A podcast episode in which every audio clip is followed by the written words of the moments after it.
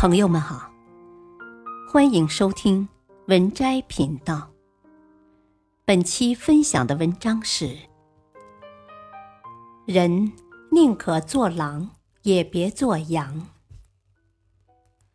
玫瑰佩戴着锐刺，并没有因此变为荆棘。《金瓶梅》中有一处令人寻味的细节。有一次，一个伙计的娘子宴请各房的大丫鬟，论地位是大太太吴月娘的丫鬟为首，可在席上所有人都捧着潘金莲的丫鬟庞春梅。原因无他，因为庞春梅不好惹。府里的人一旦冒犯她，她立刻破口大骂；西门庆有偏颇处，她也敢于当面批驳。仔细一想，现实生活中也是如此。软弱的人往往被人欺，不好惹，反而更容易赢得别人的尊重。所以啊，人宁可如狼狠，也别如羊软。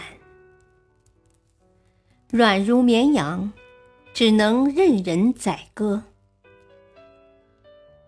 作家周国平。在《当你学会独处》一书中，讲过一个无赖的故事。这个无赖曾向朋友借过一笔钱，承诺几天后还。几天后，朋友催他还钱，他却面色不快、理直气壮地说：“你怎么这样计较？才几天就来逼债？”朋友尴尬一笑，心想自己是不是过于苛刻，便按下不提。在之后的几年里，无赖买车买房，日子过得顺风顺水。一日，朋友的母亲生病住院，急需用钱，不得已去讨要，结果无赖却嚷道：“你怎么这样计较？多久了还念念不忘？”最后，无赖不仅没有还钱，而且逢人便说他的这位朋友吝啬计较，不可深交。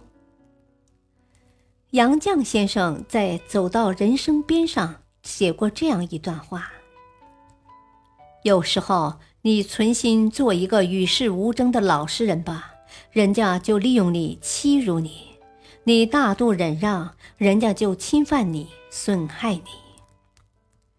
人生就是如此，你越是步步退让，对方越是肆无忌惮。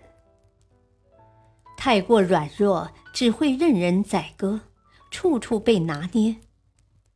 作家百邦尼一直有一个愿望，希望能回到过去，给自己耿耿于怀多年的事情换一种结局。小时候的他矮矮胖胖，做事笨手笨脚。在一次体育课上，有个男同学当着全班同学的面拿一个篮球砸在他的头上。他虽委屈万分，但选择了忍气吞声。然而从那以后，那个男同学便和他的小团体把他当做了受气包。体育课上，男同学嘲笑他跑步姿势，还让他去捡球，但从始至终他都没有反抗，而是下课后跑到角落，一个人默默哭泣。